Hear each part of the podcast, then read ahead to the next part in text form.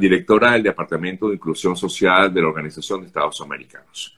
Eh, Betty, bueno, hemos visto eh, con asombro el número de personas que están llegando a Estados Unidos provenientes, bueno, de diversas partes del mundo, por supuesto, esto siempre ha ocurrido, pero llama poderosamente la atención cómo ha crecido de forma exponencial la manera en que han llegado venezolanos, sobre todo eh, viniendo eh, por la frontera. ¿Qué dice ante esto la Organización de Estados Americanos? Eh, ¿qué, puede estar reflejando esta migración?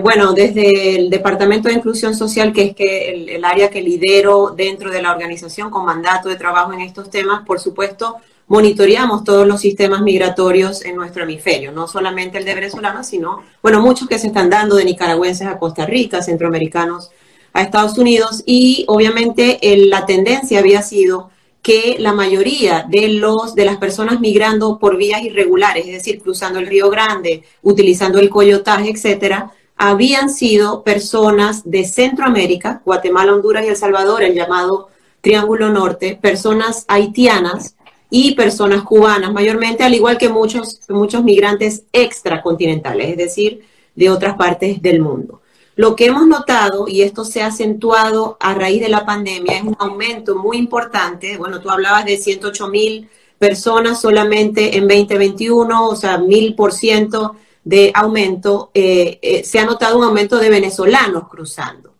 ¿A qué puede atribuirse esto? Yo creo que quizás un punto clave de contexto es saber que de los 6 millones de venezolanos que han salido, 80% se habían asentado, o hemos visto que se han asentado en países de América Latina.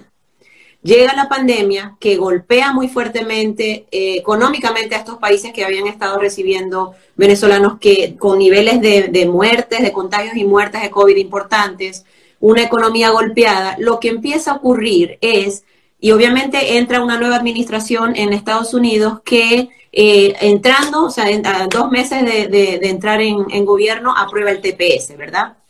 Esa combinación de factores lo que ha causado es que las personas que salen caminando por la frontera, eh, Cúcuta, digamos la frontera entre eh, Venezuela y Colombia, en vez de hacer el trayecto hacia el sur, han empezado a pasar la ruta del, tapón del Darién, que realmente es, terrible las, las condiciones que, que, pasan al cruzar por ahí, otros directamente llegan a México y hacen la ruta eh, por el norte de México, sur de Estados Unidos, ¿verdad?